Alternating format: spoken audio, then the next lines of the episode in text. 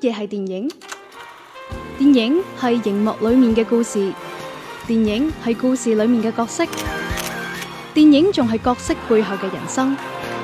幕前資訊，幕後故事。周日映畫室，周日映畫室換個角度講電換個角影。度講電影。好，版頭過後每周一期嘅周日影畫室又翻嚟啦。今日喺直播室當中咧，繼續係人丁凋零， 繼續係我 啦，羅姆啦。哇，你咁快出聲 嘅，陣間先到你，咁快出出聲有咩問題啊？好冇驚喜啊！係有啦，咩驚喜啊？誒，我同光頭佬喺度先嘅，系，hello，大家好，嗯係咁，另外咧就係、電話連線咧，好少連到去咁遠嘅，連到去東北老家，即係相對上個禮拜已經係啦，嗯哼，係啦、咁我哋歡迎咧就鄭老師啊。啊，係啦，大家好啊，好榮幸啊！哎呀，點啊？東北嗰邊我見落晒雪，好厚雪添喎。呃，其實還蠻少雪的，我係咩從我回來到現在只下了小小的一場雪，啊，咁我可能睇咗東北三省嘅另外嗰兩個省啦。但是呢，我是回來有一種很深的感受，就是看電影真的太不過癮了， 嗯，點解啊？因為呢，因為那個那個影院呢，我我的老家這個城市呢，可能只有兩家。嗯哼，然啊哦後，呢，又沒有一連簽約的院線，你懂的。嗯有很多的一些哦，片子，我想看，可能就沒有。佢的老家就在這個屯，而且 冇電影院。而且我还能不能让我 说完？ 而且呢，之前不是说要去看那个呃《美丽人生》嘛，嗯，也遭遇到了一场放映的事故，然后就搞得哦嗯看片心情全无，然后第二天又重新去看的。哇，有錢，嗯嗯冇嘢，因為之前咧有啲水軍想聽我唱歌， 啊，好，而家嘅時間俾你 表演。唔表演啦。嗱，誒，今期節目咧，我哋會同大家啦分享我哋各自嘅一個十佳華語片單嘅一個冇。錯，一年一度嘅呢個活動嚟嘅都係。咁喺講之前咧，誒、其實呢個禮拜咧，咁喺電影界咧都有件大事嘅，嗯就係呢個金球獎冇錯就頒咗獎啦。啱啱咪後啊，誒、光頭佬仲話：，誒、你其實了唔了解金球獎㗎？咁其實講句 sorry 先，我當時第一反應嘅，嗯，我知啊，美斯攞咗啊嘛。 後尾唔係啊，咁啊，電影都有個金球獎嘅。咁其實誒、當日咧，我哋喺個飯團群當中咧。嗯哼，都經過一番嘅討論嘅，咁啊，大家對於有一啲嘅獲獎者啊，都會覺得嗯意料之中啦，咁另外有啲獲獎嘅項目咧喺意料之外咁樣嘅，我覺得嗯最冇意外應該就係影帝啦，係嘛？係啊，嗯華堅馮力士咁就誒、呃、憑藉住小丑啦。嗯哼，咁就攞咗影帝。其實誒、呃基本上喺之前好多嘅誒、呃行內嘅人都係咁樣嘅判斷啦。嗯哼，誒可以講係大熱勝出啦，嗯即係冇乜敵手啦。雖然有有其他嘅誒誒候選名單喺度啦，但係一睇好明顯就係佢噶啦，係啦，咁啊當然另外一個話題點咧，就係、嗰個林家珍啊。係啊，喺《別告訴他》入邊咧攞咗喜劇類嘅呢個最佳女主角嗯係啊啦哼，亦都係誒有啲或者譯作啦，佢誒金球獎奧嗰邊。卡菲娜冇， 錯啦，佢喺美國嗰邊係用呢個名嚟去同大家去交流嘅。係啦，誒呢個咧亦都係我我哋大家會討論得比較多啦。嗯咁哼當然仲有一個誒《寄生蟲》係攞咗誒最佳外語片嘅。冇錯，我記得阿馮俊浩導演咧就呃誒專登喺頒獎禮嗰度咧嗯哼就講咗一句説話，即係話你如果可以克服 到嗰一行字幕，你係可以睇到好多更加好嘅電影嘅係。咁我覺得 OK 嘅啊。嗯哼誒、即係睇電影其實都有一定嘅文化門檻。 阿鄭老師點睇啊？今屆嘅金球獎，呃，其實金球獎頒獎禮我並沒有就全程去關注，我只是最後關注了一下獲獎的名單。因为嗯我是觉得在去年的时候，其实我看的西片其实不太，不是不算特别多。其实照嗯比之前我的这个西片的观影的这个这个数量来说，二零一九其实并不是很多。所以呢，呃，有很多的一些片可能我都没有看过，但是热门的这些我都是有看的，像小丑啊、寄生虫啊，还有这个奥卡菲娜获奖的这个别告诉他，因为嗯，十呃，因为在一月十号的时候，这部片子就正式上映啊了嘛。係係啦，咁就喺誒、我哋節目電台出街應該係前幾日到啦，嗯哼星期五嘅時間咧係就禮拜就五嗯會誒、就上咗個啦咁樣。咁啊、經過一番波折嘅，因為之前咧曾經喺舊年年底上過一陣間，咁、嗯哼，但係咧就後尾因為各種各樣原因啦，咁啊又褪到而家嘅呢個時間嘅。嗯哼咁啊，鄭老師係趁住嗰一陣間睇咗啦，我哋都未睇嘅，其實都。啊，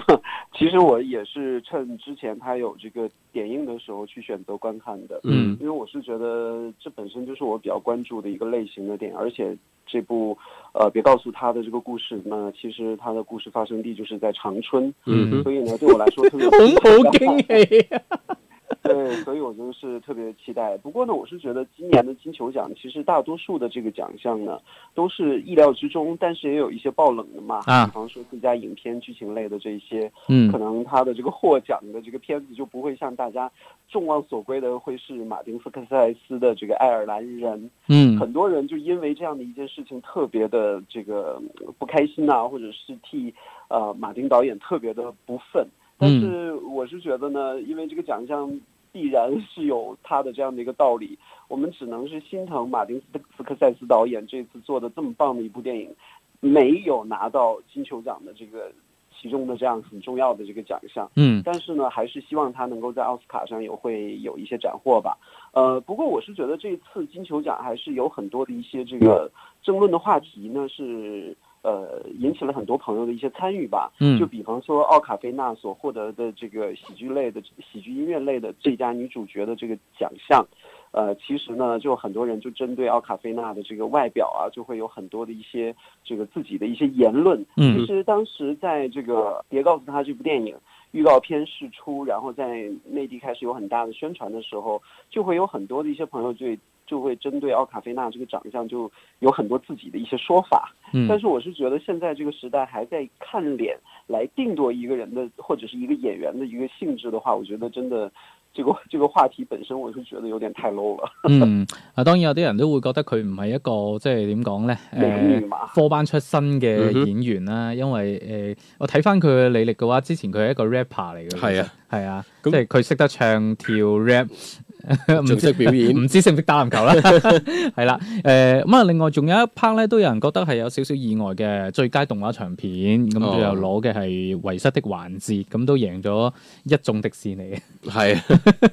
喂迪士尼好似有八個提名，但係淨係中咗一個嘅啫。嗯係頭先講翻啦，馬田史高西斯啦，嗯，佢嗰部愛爾蘭人係網飛出品同投資係嘅。嗯咁網飛咧，好似十七個提名入邊咧，都好似係一個都冇中到嘅。係咁呢個就可以睇得出誒呃呢、種點講咧，即係嗯非荷里活傳統公司入邊嗯嘅提名啦，你要去喺網飛呢間公司啦，可以講啦，誒、呃、誒。去攞呢一啲咁嘅競爭獎項咧，嗯目前個難度仲係比較大嘅。所以舊年羅馬攞到奧斯卡都意外。係啊，係一個算係喺奧斯卡嚟講係一個突破啦。嗯。誒、當然好多人咧都會覺得話金球獎某種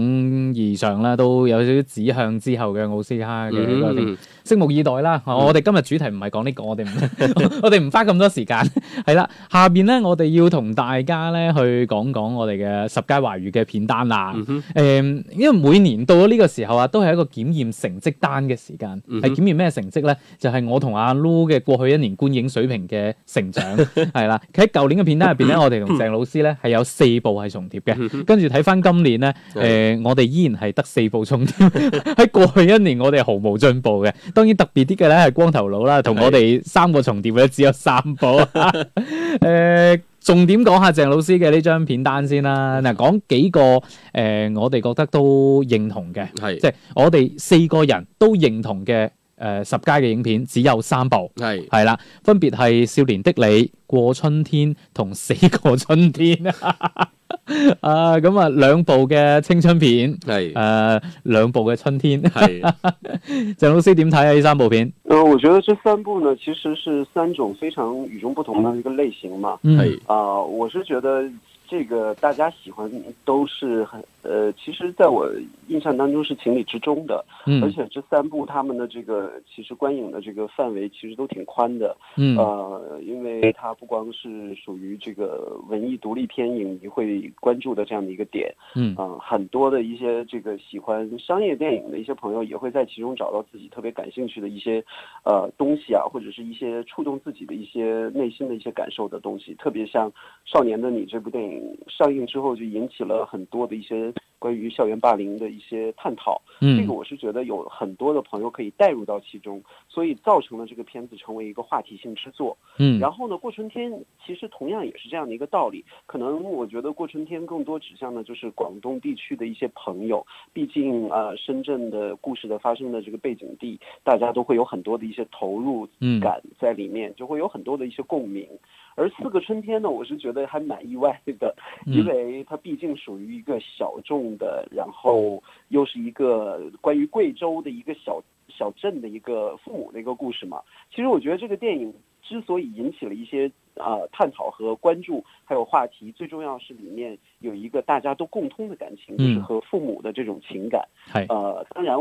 在片子当时说的这个宣传的时候啊，也会有这样的一种说说法，就是啊、这个要带着爸爸妈妈一起去看嗯电影。所以我是觉得这个共通的情感打通了之后，其实不管你是文艺独立的影迷也好，还是商业片的影迷也好，嗯只要这个点触动了到了大众大众，那大家也会感兴趣去看这部电影。如果你的这部电影真的做得特别好，大家也甘心会愿意做这部电影的自来水。係誒，如果單純從技術難度嚟講，四個春應該技術難度最低嘅一部電影。我去睇翻有啲誒呃報道啦，啊佢係話導演係一路拍一路學點樣拍電影嘅，所以嗯啊係越到後邊嘅誒呃內容入邊咧，佢導演技巧咧嗯。係多一啲咧，即係叫做啲分鏡係咁有你設計成過嘅四年 喎，四個春天真係四年嘅時間啊！咁另外咧就誒、呃我同阿 Lu 同阿鄭老師咧都揀咗地久天長嘅，冇誒錯、所以我想問下光頭佬點解你冇 揀？唔係好簡單，因為呢部戲當時我冇時間睇 啫。哦，就冇睇。係啊，因為三四月中間後好大一堆片我都未有時間睇嘅，咁、嗯所以就錯過咗啦。誒、哎如果你睇咗地久天長，剩低嘅片入邊，你會搣走邊部啊？ 嗯，哎，你怎么就能嘿想到唔係假光設，头佬假設佢入到前十啦嚇，係假設入到前十，。係啊，有前提嘅你你你會搣走邊部咧？可能會係誒、呃逆流大叔啦，啊，係咯吳鎮宇嗰部，冇錯。嗯，咁啊陣間再講啦。 OK，誒、另外 咧就係、我有啲意外啊，係阿 Lu 數少咗啊，係係啊，今年咧原來我同鄭老師有五部係一樣噶，我都仲係有進步 啊，係喎。仲有平原上的夏洛克啊， OK，係我同鄭老師都揀咗呢一部嘅，鄭老師點睇啊？呃，我觉得其实我的观点都很明确了啊。这个越是这样小众独立的东西，是我越关注的。反而我很想知道罗老师为什么你会选择这部电影？喂，我幾中意嗰種土味推理片嗰個唔係，即係我覺得雖然係一部誒、鄭老師成日話嗰種小體量嗯嘅電影啦，但係唔代表小體量嘅電影我都唔 buy。嗯誒、當呃然亦都唔係話都拜、過去誒、呃我會睇到好多嘅誒、呃我我覺得唔錯，譬如話《新迷宮》啦，係誒、包括呢一部嘅《平原上的夏洛克》啦，可能佢用嘅演員都係啲素人演員，係咁誒入邊亦都冇乜啲技術上嘅花巧嘢，但係你會覺得好好玩，好多鏡頭語言好有趣，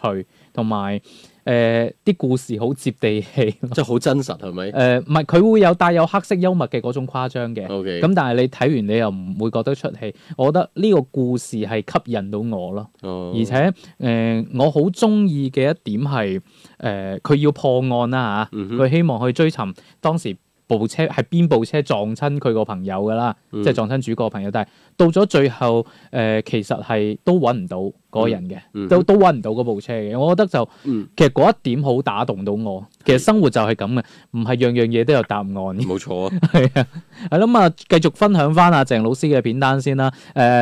阿鄭老師仲揀咗《南方車站的聚會》嘅，呢、個光頭佬都揀咗嘅。係誒呢部片嗯當時我哋都一齊傾過㗎。嗯，我同阿 Lu 都冇揀。係咁，但係我就覺得佢導演技巧會比較好啦。頭嗯先我喺度睇翻呢個片單入邊呢，好似有一半都係新導演嚟嘅喎，即係我哋嘅十佳影片入邊，包括阿鄭老師都係我我哋呢呢一堆評選入邊絕大部分都係呢個新導演。睇嚟今年誒、呃、應該係舊年啦，誒、好多新導演嘅作品啦，亦都係好值得去關注嘅。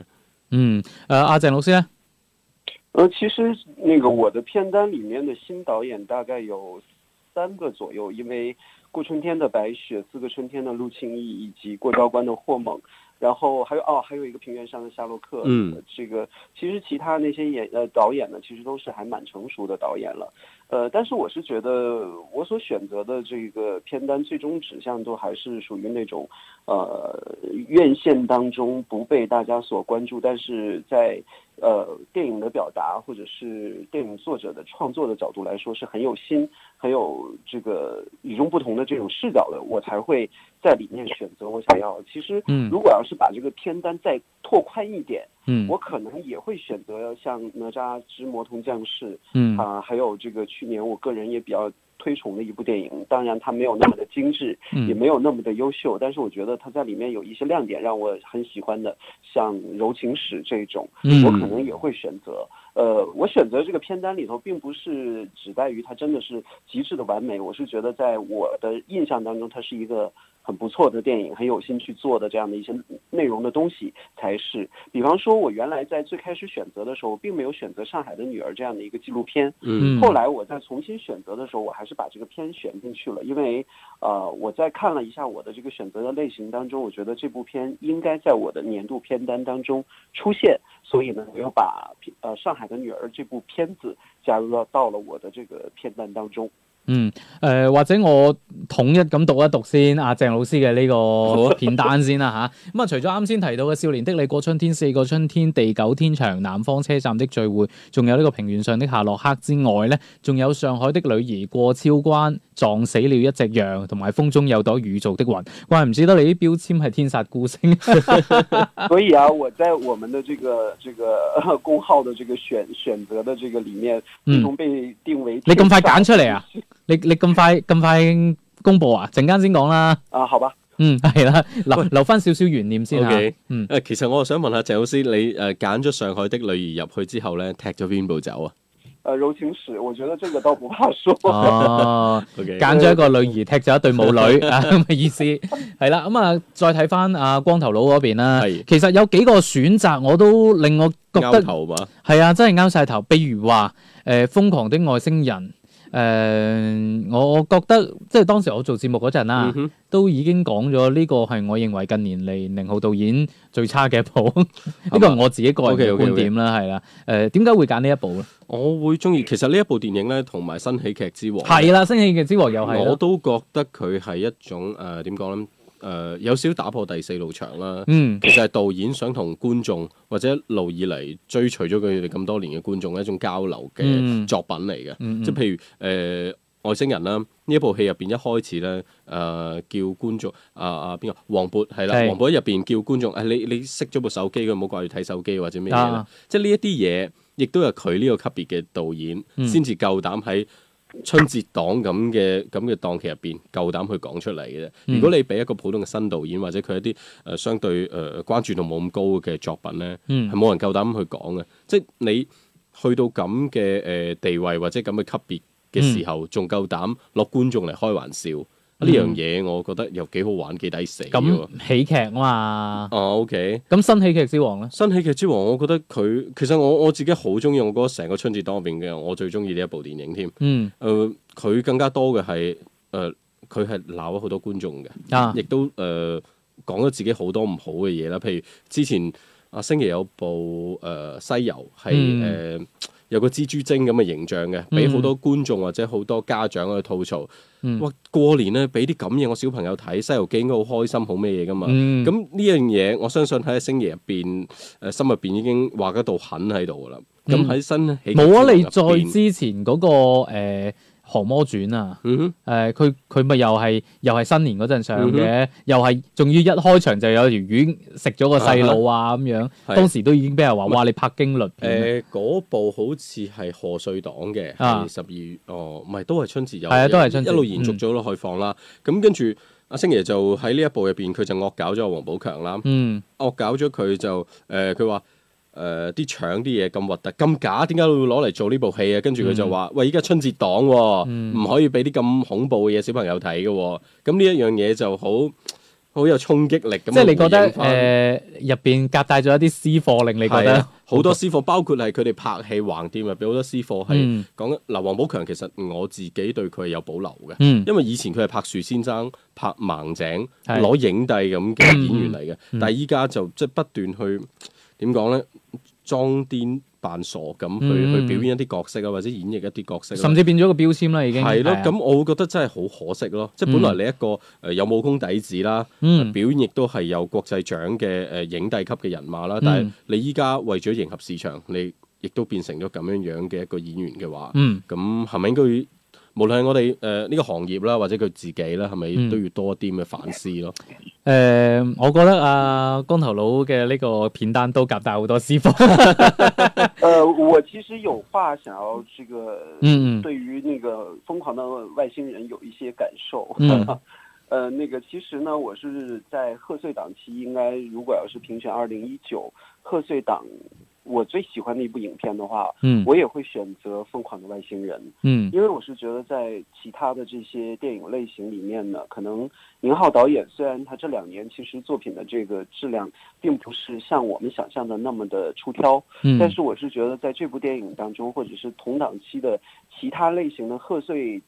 喜剧类型的这个贺岁片当中啊，嗯哼，我觉得宁浩导演还是很吸引我的，嗯，所以以呢，我就选择了去看《疯狂的外星人》。嗯我觉得他的疯狂也是足够的扣题，嗯无论是表演也好，还是内容也好，还是所要表达的一些东西都好，嗯都是比较天马行空。其实现在很多的电影都在这样的一些自己呃这个外壳外面哈、比方说你是喜剧也好，动嗯作也好，在这个外壳外面都会有一些内涵的思考在里面，这个是必须要有的这样的一个一个形式。嗯呃，我是觉得在贺岁档里面，二零一九贺岁档里面，《疯狂的外星人》跟是也是给我留下印象比较深刻的。誒，但係如果睇翻話二零一九年嘅嗰個新春檔嘅話咧，係誒最好嘅咧，我同阿 Lu 揀咗同一部， 都唔係《瘋狂的外星人》，係我哋都揀咗《飛馳人生》。冇錯，誒，當然我我知阿鄭老師啦。我没有什么发言权，还是算吧。誒呢、一部我唔知阿 Lu 點諗啦，而家佢唔喺 度啊。誒、我我當時揀嘅就係、雖然我我知佢有個比較明顯嘅問題就係前半部同後半部嗰斷裂感嗯係好勁啦，但係誒、其實到咗最後嗰一刻，嗰部車為咗要贏，係但係都鑑生咁衝出去，嗯哼，衝出懸崖係嗰下，其實我係睇到我真係有啲激動嘅。嗯誒唔係話為佢贏嗰下激動，係而係會諗到好多嘢，就會覺得話，我我當時我喺節目度係講過呢個問題嘅，嗯哼我話誒、呃有啲人覺得佢理解唔到呢呢、個觸動點究竟喺邊，嗯你仲有個小朋友喺度，但係你為咗贏，你連條命都唔都不顧咁樣係。但係誒、呃我我當時喺節目度我都係咁講，可我就話可能你真係未試過為咗某一個事業，嗯你可以做到連命都唔要，嗯係嗰去到嗰種熱愛咯。係係啊，我熱愛工作。咁我俾俾個俾個俾個誒，你俾個年終獎我 啦，啦，貼住你係，所以睇多啲電影。誒、我會有有有啲觸動嘅。咁誒、係另外講翻一個比較過癮嘅標籤啦，係主旋律嗱誒、鄭老師嗰張片單咧，基本上都係文藝片嚟嘅。誒、係主旋律 咧，主旋律其實誒、我哋三個即係剩低係我同係阿 Lu 同阿光頭佬啦，都叫勉強揀咗一部咧，就我嗰部比較勉強。誒、係呃有啲人話呢個《流浪地球》就唔唔係好算主旋律嘅，但係你哋揀嗰兩部咧就就標準嘅。係誒、啊，我和我的祖國呢、個係阿 Lu 揀嘅，係啊呢個我應該比較容易理解啊嚇。誒、嗯哼光頭佬揀咗決勝時刻喂，點其實解？大家可能真係冇睇過呢部片，因為關注度相對會比較低一啲啦。嗯但係佢嗱，如果阿 Lu 睇咗《決勝時刻》，再去睇《我和我的祖國》嘅話，呢、個簡直係呢個連宇宙嘅作品嚟㗎。嗯係因為佢最後係講誒，呃首先我講翻點解要講呢部片先啦。嗯誒、我覺得佢題材上或者嗯同樣係講誒偉人啦，嗯咁佢嘅角度會係多咗好多咯。因為嗯以往我哋都係講佢有幾偉大啊，誒佢、嗯做咗幾多嘢啊，或者係點樣樣。但係呢一個佢會放更加多嘅視覺，會係喺翻屋企啊，嗯或者佢身邊遇到嘅一啲問題啊。嗯嗯，導演技巧上邊其實亦都係切得好好有趣㗎。嗯嗯，講緊誒以故為人啊，毛主席啦，咁嗯佢去去面對一啲生活上嘅問題嘅時候，跟住另一個角度咧就會切咗去誒、呃、象先生嗰邊啦。係咁你睇到咁嘅對比嘅時候，你會呢種春秋比法咧係好有趣嘅。嗯你喺我哋全年入邊，我舊年五百幾部華語片，我大概睇咗一百部到啦。係冇一部可以咁樣玩，亦都冇一部夠膽去將一啲歷史嘅題材攞翻出嚟咁樣去講嘅咯。嗯因為太多都係放喺啲大畫面啊、大是大非面前啦、啊嗯但係喺一啲咁嘅誒呃小人小少少嘅生活入邊啦，嗯係冇冇太多嘅刻畫，亦都嗯去唔到嗰種生活化嘅東西咯。所以誒呢樣嘢係我覺得可以應該今年咪舊年入邊啦一部一個亮點嗯咯，可以講。 我覺得總結一下光頭佬嘅意思就係、你哋冇揀就係你哋睇片太 少，我自己睇片都好少啊，只不過 呢一部係真係咁啱當時，誒覺得哦佢哋片方話好好睇或者好特別喎，嗯又有得睇翻四 K 修復版嘅開國大典嘅一啲片段喎，嗯。咁就不如去睇下啦咁。誒、呃另外仲有一個標籤都幾得意嘅，係就係、誒、兩部嘅動畫片，嗯誒哼阿 Lu 同光頭佬咧都揀咗兩部動畫片嘅， 誒、哪吒同埋羅小黑戰記，係誒呃哪吒啦，我覺得話真係導演技巧好好啦，嗯即係當時大家話好，通常人哋話好嗰啲嘢我都唔會覺得幾好啊嘅呢。樣嘢好似鄭 老師，啊咁但係 哎，也不会呀、也 不会。我最近就特别感兴趣，想去看一下《变身特工》。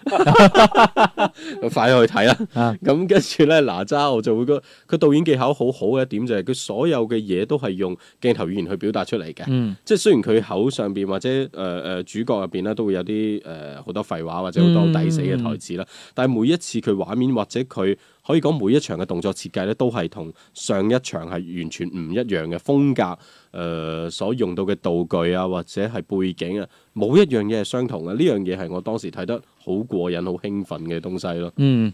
羅小黑戰記羅小黑戰嗯記誒、呃完全二維動畫，我比較中意二維動畫嘅。啊，我唔係咁中意三維動畫，因為特別係即我係你係因為呢一點 而揀咗佢，而而且我哋華語片入邊真係好少人仲願意去做二維動畫嘅、嗯你你睇翻誒賣得好嗰十部啦，冇一部係二維嚟嗯噶，呢、一部係唯一一部誒、咯。呃其實我都比較支持你嘅呢個 point 嘅，我我都中意一啲二 D 嘅動畫嘅，係而且我亦都認同話喺今時今日咁樣嘅情況底下，仲願意做二 D 動畫嘅話，其實講明佢喺故事上落咗功夫，嗯哼，即係唔係話片面去追求好有畫面上底氣嘅。但係你睇翻我嘅誒嗰十佳片單，嗯哼其實一部動畫片都冇嘅， 誒、各種各樣嘅原因啦，其實係最後真係唔夠位放，我 OK 我會有其他嘅一啲優先考慮嘅元素喺入邊。嗯哼但係如果你話我夾硬要執一部嘅卡通片入去，譬如話我去到十一大啦咁係樣，誒、我都會選擇羅小黑戰記嘅。 OK，誒個、原因就正如你啱啱所講嘅咁啦。誒、嗯我其實喺我呢張片單入邊，或者都同大家讀一下我嘅片單先嚇。係咁啊，除咗前面講過嘅嗰誒四個同鄭老師都一樣嘅之外咧，咁啊，仲有啱啱提到嘅哦五個同鄭老師一樣嘅，係啦。咁啊，另外仲有啱啱提到嘅呢個《飛馳人生》啦，誒，仲有《流浪地球》、《被光捉走的人》、《誤殺》同埋《只有雲知道》嘅。嗯誒，我已經可以想像到啊鄭老師喺電話另一端個表情噶啦， 一份嗰種感覺。你那首歌真的是很有画面感，我啊反而有点画面感。即係我我係覺得話誒、去到年底總結嗰啲 moment 咧，都都而家已經年初啦。誒、即係我我當時喺出呢張片單嘅時候咧，誒、我會考慮嘅一個比較首要元素就係、係我希望去鼓勵翻一啲過往比較少咁，但係佢又真係做咗出嚟，而且成績唔錯嘅電影。嗯咁誒、所以我會揀咗《流浪地球》。係呢個咧就誒、呃算係我哋硬科幻嘅一個誒舊、年嘅一個代表啦，其實亦都係可能近呢十幾年嚟嘅一個係最好嘅代表啦，即係冇錯目前咁睇翻，即係我覺得誒誒喺除咗佢票房攞得好好嘅成績之外，的確嗰個質素出到嚟，你唔好話真係咁快去同荷里活去比，嗯同、自己去比嘅話，其實個進步嗰個幅度其實係明顯嘅其。實莫講話同自己咧，同成個大亞洲去比，呢、係啊個亦都係一個好出色嘅作品嚟嗯㗎啦。咁另外咧，被光捉手的人咧，當然佢一方面係軟科幻啦，嗯哼啊呢、個算係一個誒、呃即係近幾幾年嚟嘅，我哋都比較接觸少接觸到嘅一個題材啦。咁另外就係佢個故事本身，我的確係我好感興趣嘅，嗯哼我覺得誒咁、樣嘅一個 idea 咧，誒、嗯哼我覺得好吸引。咁、嗯當然問題亦都有，我哋之前有講過話誒、呃最後收唔到尾啦。係誒咁，但係作為新導演嘅作品，我又覺得還 OK 喎，嗯哼係啦、咁當然誤殺其實都係嘅，誒、呃係懸疑片有一啲唔錯嘅作品，咁、係但係你話舊年嚟講，誒、呃嗯華語片嘅懸疑片嘅作品好嘅咧，又唔唔記唔到幾多，嗯哼，係所以我係揀咗《誤殺》呢一部電影啦。最後只有雲知道，純粹係個人嘅因素啦。嗯我喺做節目嘅時候都講過啦，誒、舊年其實得呢部電影咧係呃咗我最多眼淚。 O K，係啦，咁啊，光頭佬嘅片單咧都同大家講一講啦吓，咁啊有一啲就啱啱啱先已經提到嘅啦，《少啊年的你》、《個春天》、《四個春天》、《瘋狂的外星人》、《逆流大叔》、《哪吒》、《決勝時刻》、《羅小黑戰記》、《新喜劇之王》同埋誒同鄭老師揀咗一樣嘅呢個《南方車站的聚會》啦。咁啊，至於阿 Lu 阿 Lu 今日誒、呃公事纏身啊。係係佢佢唔會再出現㗎啦，啊咁啊大家可以誒、呃即係繼續去喺大灣區之星嘅微信公眾號嗰度咧，繼續呼喚佢翻嚟啦吓， OK 係啊呢呢個冇辦法，我哋暫時唞一唞先，好嘅，陣間翻嚟咧，我哋就要揭曉咧。誒、當然我會揭曉埋阿 Lu 緊嘅嗰個片單 啦，跟住最緊要係揭曉翻咧。既然有咁多人參與咗我哋嘅活動啦，係咁究竟大家揀咗啲咩片出嚟咧？同冇錯啦我哋嘅揀擇一唔一致啦吓，陣間翻嚟我哋繼續傾過。 O K，咪睇那風趣瀟灑姿態，幻想佢今晚跟我去街，偷去化妝呃好友一起瘋癲與痛快，全心早閃耀於十七歲，遊橫濱東京再飛到札幌去，於聖誕那天欣賞飄雪不親眼不算。哎呀呀，少女年華似灌過任去揮，無留情地灑。知光陰似箭，我決心一意愛錯等暑假。哎呀呀，少女年華心中像夢願景，還能實現嗎？想得到都得到，好嗎？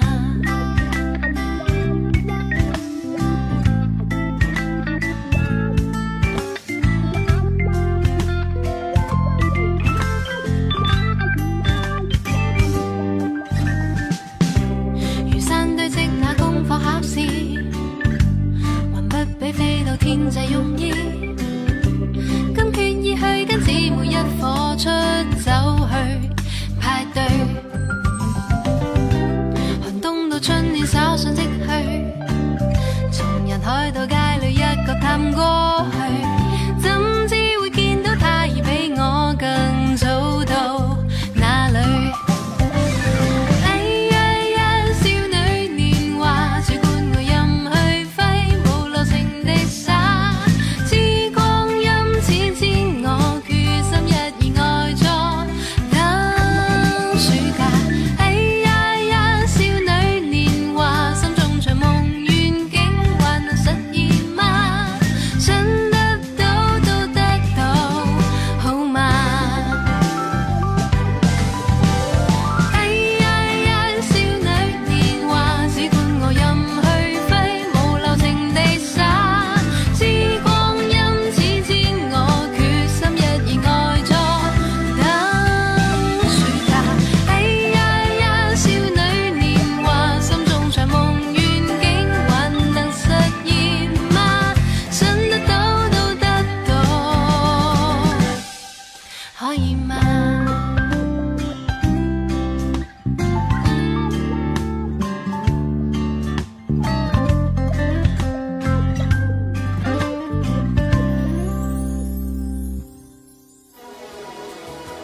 周日影画室，換個角度講電影。好啦，版頭翻嚟之後咧，繼續係我哋每周一期嘅周日影畫室，亦都係一期冇阿 Lu 嘅周日影畫室啦。 係啦，直播室當中咧，繼續有小弟羅姆啦，同埋光頭佬喺度嘅。 ，Hello，大家好，係咁啊，電話另一端咧喺東北老家嘅鄭老師啊， 我甚至在想，阿 Lu 的粉丝会不会立刻就關掉節目了呢？ 唔緊唔會嘅，因為佢都冇粉絲。冇粉絲，哇！呢句話嗱咁啦，啊誒為咗滿足阿 Lu 誒碩果僅存嘅。琪琪， 咁我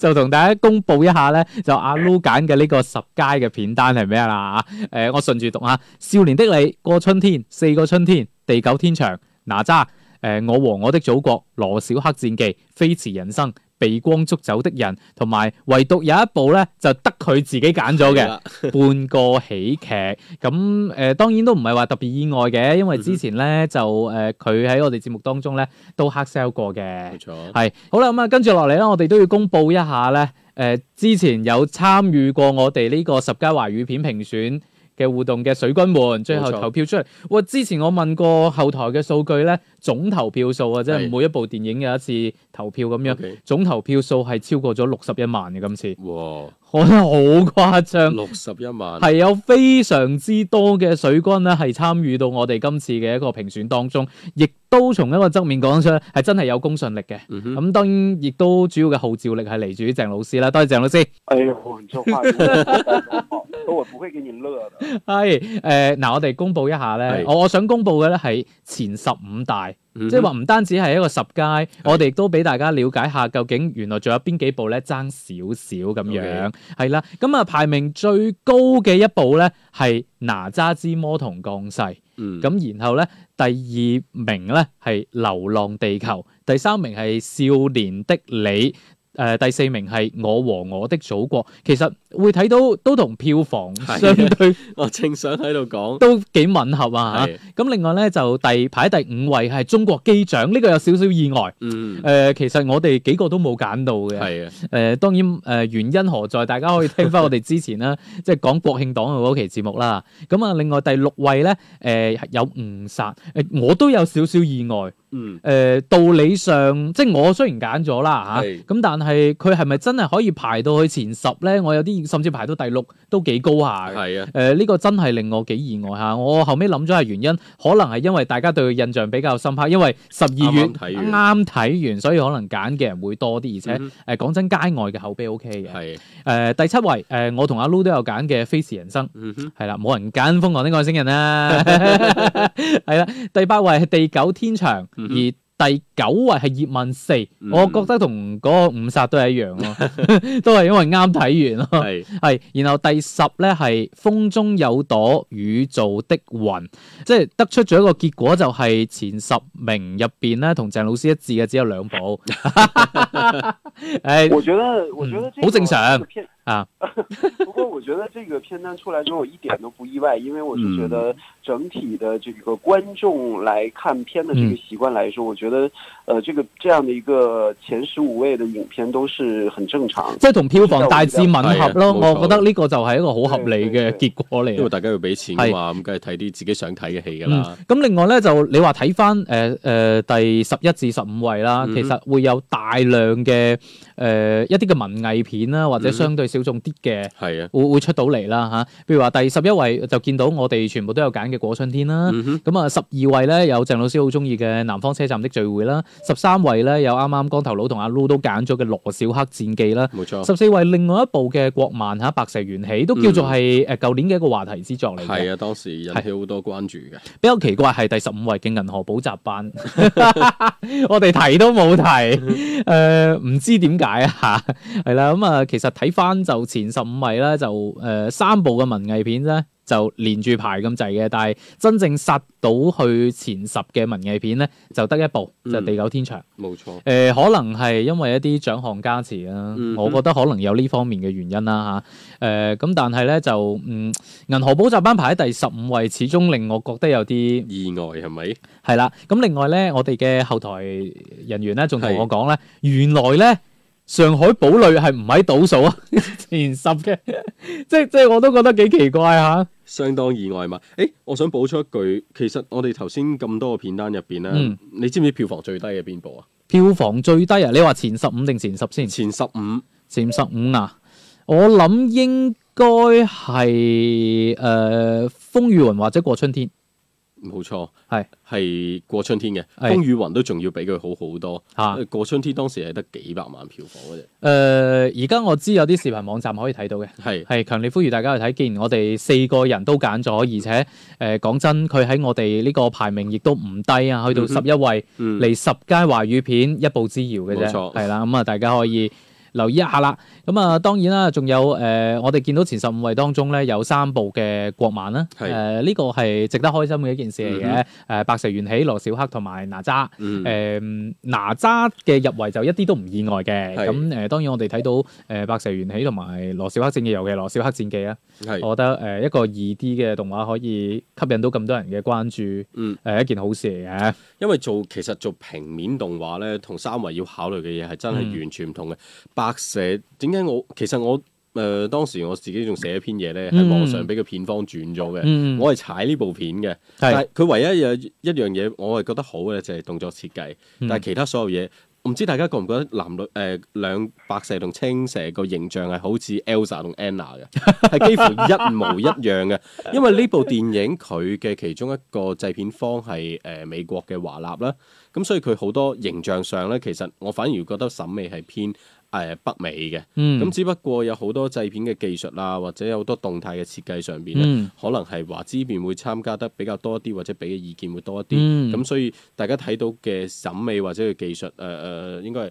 嗯美術上嘅東西會比較偏翻誒、呃中國風啦。畢竟佢係誒華語嘅故事係咁樣樣啊咯。誒咁啊，大概總結咗下大家嘅選擇啦，我覺得幾好啊，因為以往都係得我哋主持人自己揀。誒、今年咧就呃誒、終於多係做咗呢個咁嘅活動之後咧，就誒、亦都有機會咧聽下其他嘅水軍嘅一啲意見啦。係啊，咁當然，我我哋呢個活動咧喺一月十號嗰陣截止嘅嗰個位咧，嗯哼亦都會進行抽獎嘅。我哋有豐富嘅獎品咧，甚至乎包括一啲電影飛啦，送俾大家嗯嘅。咁喺、我哋嘅嗰條推送當中咧，我記得喺誒、兩三期之前啊。係誒、我哋曾經講過就話喺嗰個推送嘅最後咧，我哋係寫咗一封信俾我哋嘅水軍嘅。嗯哼咁誒喺呢個過程當中，我哋亦都收到咗好多水軍喺呢個留言區嘅一個回信啦。誒、呃其實我係想多啲時間出嚟讀一讀大家嘅一啲留言嘅。肯定要係啦。咁，同埋我哋會喺誒呢啲留言中間咧，我哋四個主人各揀一位。誒、 OK，希望可以送出到誒、今年嘅第一張電影飛啦，你嘅第一張電影飛啊！嗯咁、當然如果你前兩日睇咗電影，咁咪當係第二張啦。好啦，咁、啊，第一個想讀嘅留言咧就係阿 NJ 偉哥，係 佢微信名叫韋小寶嚇，佢就佢封信係咁寫啊：各位親愛嘅主持人同後台嘅工作人員老友們，好榮幸可以喺呢度留言同大家互動。我係你哋嘅忠實水軍偉哥，咁同揾食大灣區結合不解之源咧，已經唔記得係從邊日開始啦。咁我相信唔會早於舊年一九月一號嘅。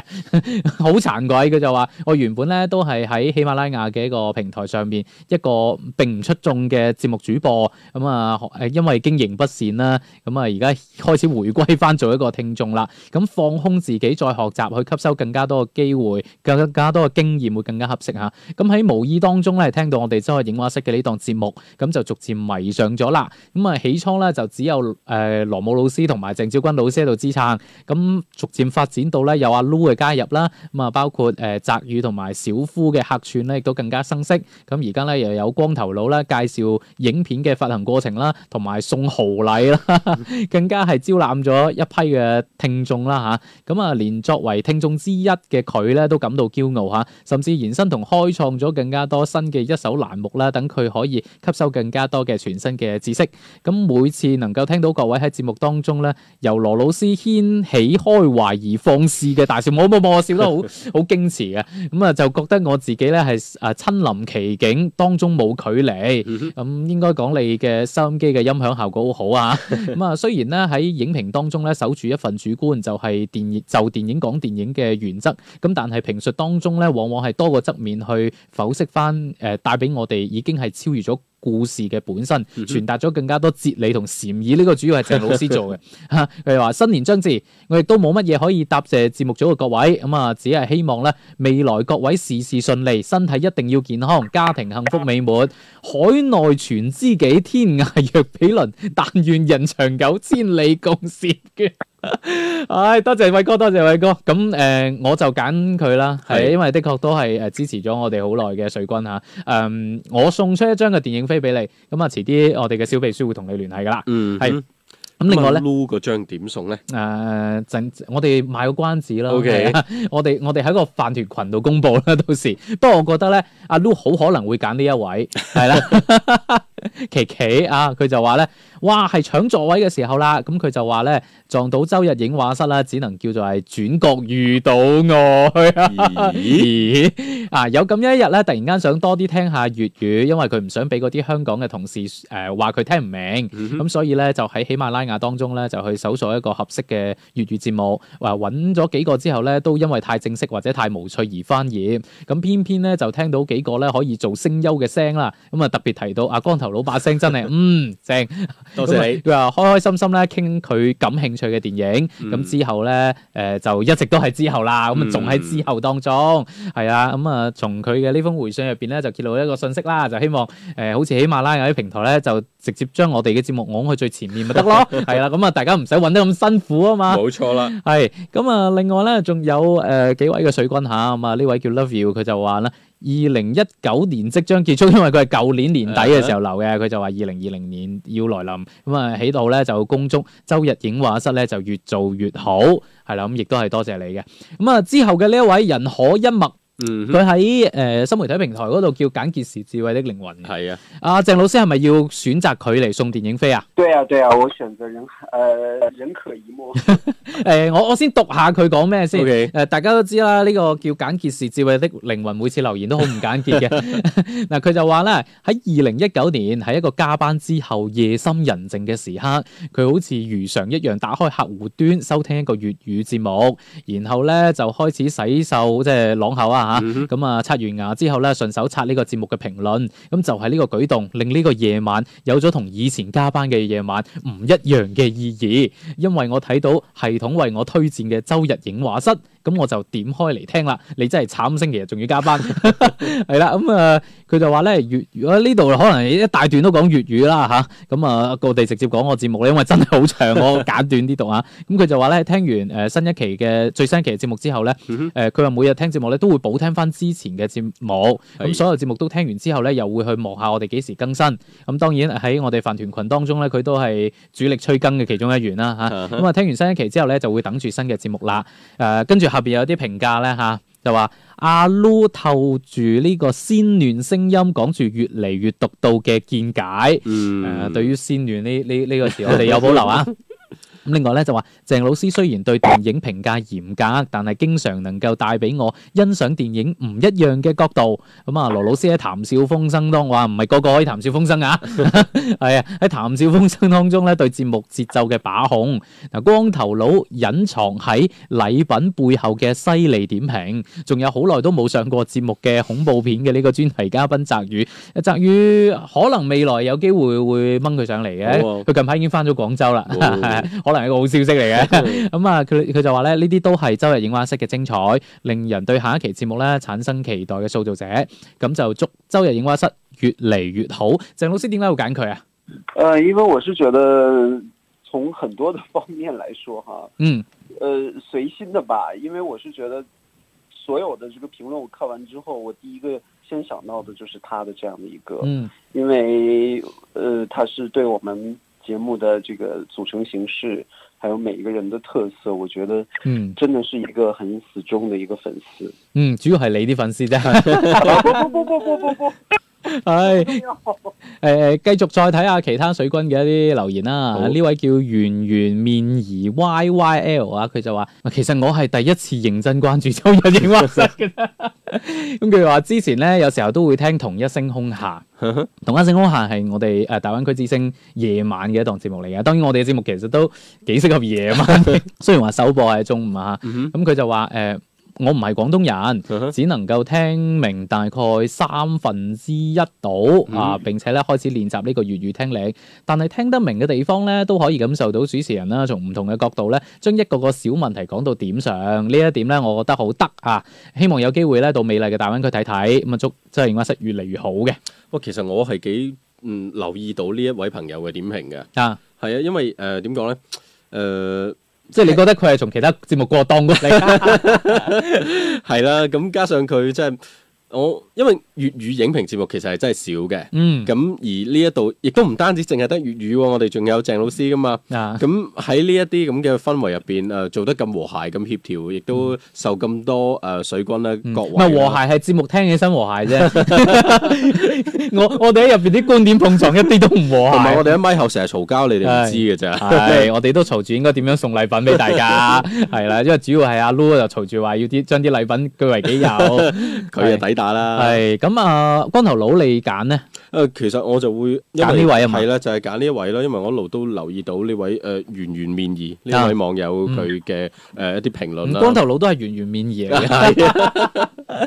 係咁啊！恭喜你啦，咁啊，亦都可以攞到一張嘅電影飛啦。嗯咁啊，當然仲有一啲嘅水軍咧，就誒講得相對簡短啲啊。係有啲好似語文嘅，譬如話呢、個不為浮雲遮望眼，佢就話周日影畫室精輪美奐，新穎獨特，豪華大禮，別具匠心。仲未關注大灣區之星嘅朋友，仲快快行動起身！哇，你真係呢、個可能就電視節目頻道啦。或者好佢懷平時舊都啊！ 係咁啊，另外咧，阿 Ray 都係老友記嚟嘅係我哋啲舊 friend 嚟嘅係。咁誒，之前我我知佢應該係從誒係咪網易雲音樂轉過嚟嘅？嗯哼，係咁，佢就話咧，周日影畫室良心節目，值得推介，多謝啦 嚇！我哋的確有良心嘅，係唔係主要咧係而家咧成個誒、呃影評界咧，嗯哼，的確 講到呢度大家都明嘅。係呃咯，會心一笑 咁就算啦。係係就係主要咧，我哋咧就唔靠呢個揾食，係雖然我哋叫揾食大灣 區，但係我哋唔靠呢啲嘢去揾食。啊、同時我亦都會送好多嘅禮物出去，所以嗯冇。錯新嘅一年二零二零年繼續啊， 希望大家可以支持。咁另外仲有一位嘅朋友叫珊珊宜川啊，佢就話咧就真心希望我哋嘅映畫室越嚟越好啦。咁佢就話廣播係興趣，亦都係堅持，仲可以喺頻率當中聽到咁樣嘅聲音咧，對佢嚟講已經係無比感動啦。希望真心希望某校台某好戲可以同映畫室學習提升自己做品質嘅節目。咦，可能對佢哋學校廣播台有 意見，